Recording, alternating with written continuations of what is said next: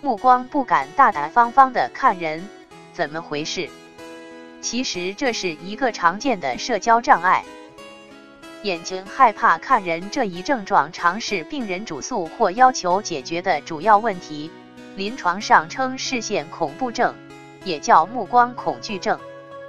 大部分病人刚发病时，往往并没有意识到自己的目光问题，一段时间后，忽然感到自己眼睛不敢看人，而成为困扰的焦点。部分病人在发病初期即以视线恐怖为主要症状。恐惧的对象主要是年轻异性，严重的病人对同性也感到恐惧，个别病人甚至害怕老人、儿童或家人。目光恐惧症到底怎么回事？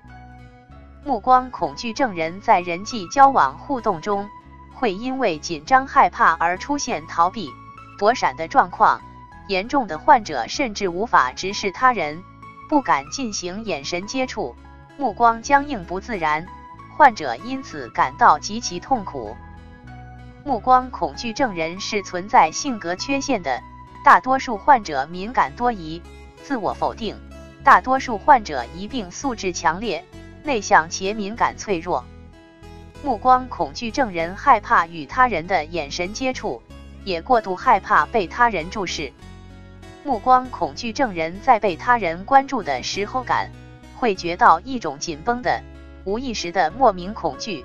注视恐惧症患者都尽可能避免到公众场合，逃避集体活动及聚会。目光恐惧的类型：一、余光恐惧，患者用眼睛余光看人，会感到不安或恐惧，时间长了往往会引发异性的反感，更促进余光分散，难以控制。患者先是不敢与人对视，只用余光看人，慢慢的成为余光强迫的现象，这是最为典型的余光恐惧症状。二、目光失控恐惧，患者眼睛总会四处乱看，看人时往往产生自我怀疑，担心自己目光不对劲，担心目光对他人造成负面干扰的感觉，患者总是摇头晃脑，眨眼睛。或躲避他人的目光，做事不能专注。严重的患者还会有眼睛转动不灵活，到医院也查不出异样。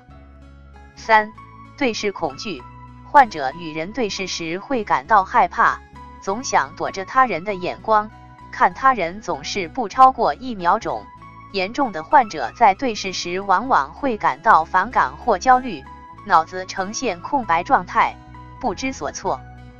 目光恐惧症是多方面的原因导致的结果，在形成疾病的初期，会有一个诱发因素，偶然事件引发患者过度关注或怀疑自己的目光出现了问题。